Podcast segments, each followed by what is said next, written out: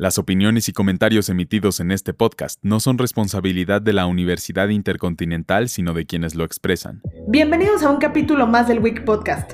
Yo soy Chelito y hoy vamos a hablar sobre la décima edición de la ceremonia de investidura del Salón de la Fama del Fútbol Nacional e Internacional de nuestro país.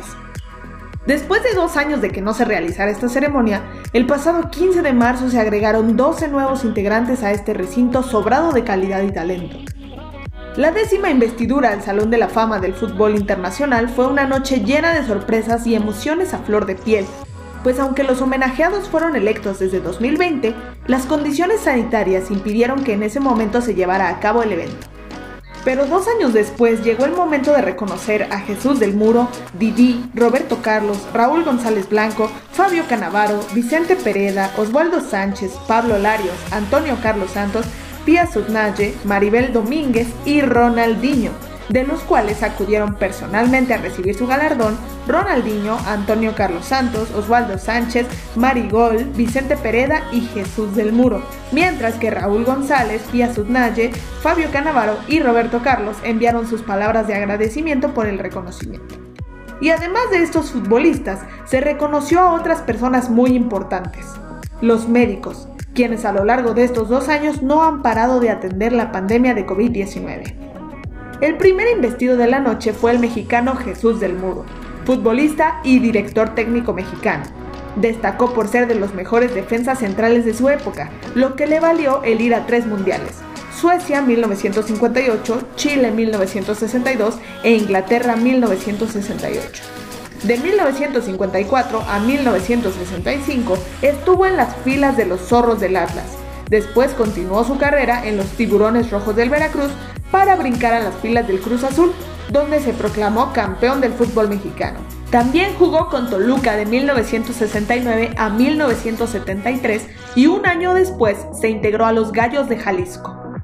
Los siguientes en ser reconocidos fueron Vicente Pereda Mier, delantero que jugó toda su carrera para el Toluca, ganando los campeonatos de liga en las temporadas 1966-67, 67-68 y 74-75.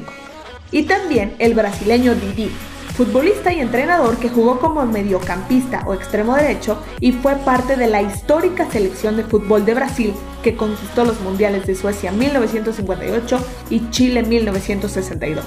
Después se vivió un momento muy merengue al reconocer a tres exjugadores del Real Madrid. El primero, Raúl González, el español que tiene 23 títulos en su palmarés, considerado uno de los mejores futbolistas españoles, el máximo goleador de la historia de la Liga de Campeones antes que Cristiano, así como del Real Madrid y de la selección española. El segundo, el italiano Fabio Cannavaro, actual entrenador del Guangzhou Evergrande de la Superliga de China, que durante su carrera jugó para el Napoli, Parma, Internazionale y Juventus en Italia y en el Real Madrid en España. Además, fue capitán de la selección italiana que se proclamó campeona de la Copa del Mundo y fue galardonado con el Balón de Oro y el jugador del Mundial de la FIFA de ese mismo año. Y el tercero fue el brasileño Roberto Carlos, considerado como uno de los mejores laterales de la historia. Ganó tres Copas de Europa, dos Copas Intercontinentales, una Supercopa de Europa, cuatro Ligas de España y tres Supercopas de España. Y a nivel internacional obtuvo la Copa del Mundo en 2002 con su selección. Los tres merengues dieron paso a la representación femenina de la noche. Primero la sueca Pia Sutnaje, que se encuentra actualmente al mando de la selección femenina de fútbol de Brasil. Esta mujer jugó gran parte de su carrera en su país natal, hasta que en 1985 dejó Suecia y fichó por la Lazio, equipo en el que marcó 17 goles. Después regresó a su liga natal para seguir haciendo historia en el fútbol femenino. La siguiente galardonada de la ceremonia fue nada más y nada menos que Maribel Domínguez Marigol, actual entrenadora de la sub-20 femenil de nuestro país. Su desarrollo fue tan bueno que en 2002 formó parte del combinado mexicano que logró la medalla de bronce en la Copa de Oro femenina de la CONCACAF. Y fue la máxima goleadora del preolímpico de Atenas 2004 con nueve tantos, logrando la primera clasificación en la historia del fútbol femenino mexicano a unos Juegos Olímpicos. Después de Marigol, se llevó a cabo uno de los homenajes póstumos y se le brindó al llamado portero de la selva Pablo Larios, quien murió el 31 de enero del 2019. Portero y capitán en varios equipos de la primera y segunda división, así como de la selección mexicana de fútbol. Uno de los momentos más emotivos de la ceremonia se lo llevó Antonio Carlos Santos, tras llorar al ser reconocido como uno de los jugadores más importantes que ha tenido el Club América. En su carrera, Antonio conquistó ocho títulos oficiales, además de obtener el Balón de Oro en la temporada 1987-1988. Después llegó el turno del histórico portero mexicano Osvaldo Sánchez, quien debutó con el Club Atlas de Guadalajara en 1993 y se retiró con el Club Santos Laguna en 2014. Destacó por sus grandes reflejos, tanto que se ganó el apodo de San Osvaldo. Y finalmente llegó el turno del gran Ronaldinho Gaucho, quien recibió unas emotivas palabras de su gran amigo Rafael Márquez, con quien coincidió en el Barcelona y junto a quien escribió varias páginas de gloria.